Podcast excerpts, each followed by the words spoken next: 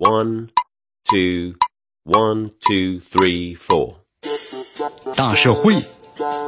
小新闻，新鲜事儿，天天说。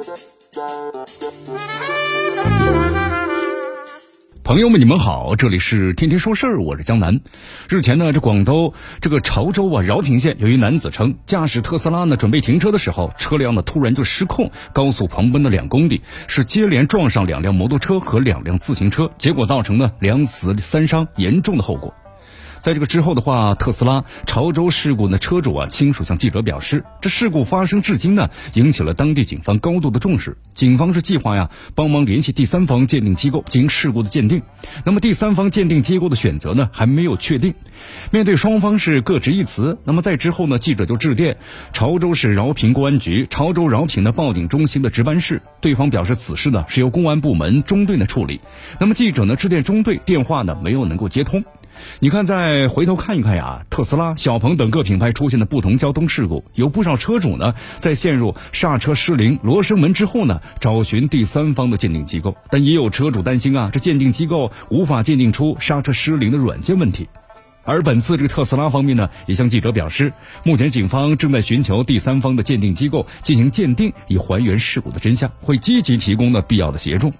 对此的话呢，媒体呢也是致电多家的汽车检测机构，不少机构表示可以为车辆进行的硬件方面的检测，但如果是软件或者系统存在问题，以机构现有的技术不能够保障的检测出来。还有的机构表示，此前呢曾经为小鹏做过相关的鉴定，这报价呢就是八万元。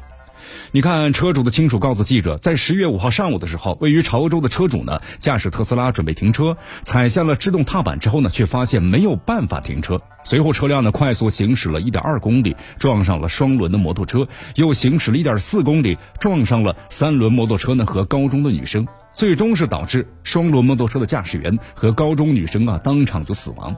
三轮摩托车呢，驾驶员重伤。你看，在之后，特斯拉官方的回应，这个记者称，从现有的事故视频可以看出，车辆高速行驶过程中，这刹车灯啊长时间没有点亮，和后台的数据反映的情况的吻合。特斯拉方面呢表示，这车辆的电门被长期的深度踩下，并且一直保持啊百分之百，全程没有踩下呢刹车的动作。行驶期间呢，驾驶员四次短暂的按下了 P 档的按钮，又快速松开，同时制动灯呢也是快速点亮，并且呢熄灭。但是车主的亲属并不认同上述的说法，他质疑称，车主是职业货车司机，并没有醉驾，谁会连续二点六公里踩错刹车？亲属进一步表示，从监控视频中可以看出，碰撞三轮车之后啊，特斯拉的车后气囊的弹出，但车辆依旧没有减速。而另外一段视频之中，特斯拉的高位刹车灯短暂亮起过。他认为上述的情况就表明了特斯拉的质量是存在问题的。特斯拉方面表示，会积极配合警方，同时的提供必要的帮助。在记者致电的多家鉴定机构，大部分的鉴定机构啊表示这很难鉴定。北京一家鉴定机构呢表示，如果车辆损毁严重的话，对硬件造成的损坏，它不能够保证呢鉴定事故的原因。特斯拉拥有自己独立的系统，虽然它使用了博世的制动，但最终的系统呢属于特斯拉，这和其他使用呢博世制动的品牌都不太一样。对方表示，一般车辆的刹车油门呢会有多个传感器，假设是车辆的传感器出现问题，后期再去鉴定就不能够保证鉴定出来是哪一个传感器是否有问题。我们也鉴定过其他车辆的刹车系统，但特斯拉是特殊的情况。在苏州一家检测公司的相关人士告诉记者，公司此前呢帮助过小鹏的车主啊做过鉴定，那么车呢主要是根据模拟试验做出详细的方案，最终来判断刹车呢是不是失灵。对方表示，当时的收费是八万元。但特斯拉是否和小鹏一样可以进行鉴定？上述人士表示不清楚。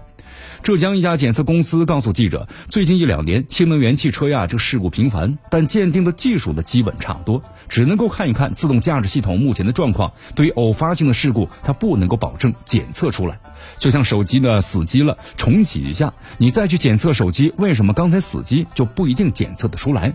测试呢，就可能测试不出来故障。这种偶发的故障，那么有些是没办法复原的。如果能够复原检测出来，但是一次刹车失灵之后，你再继续开车，你一定能够再开出刹车失灵的感觉吗？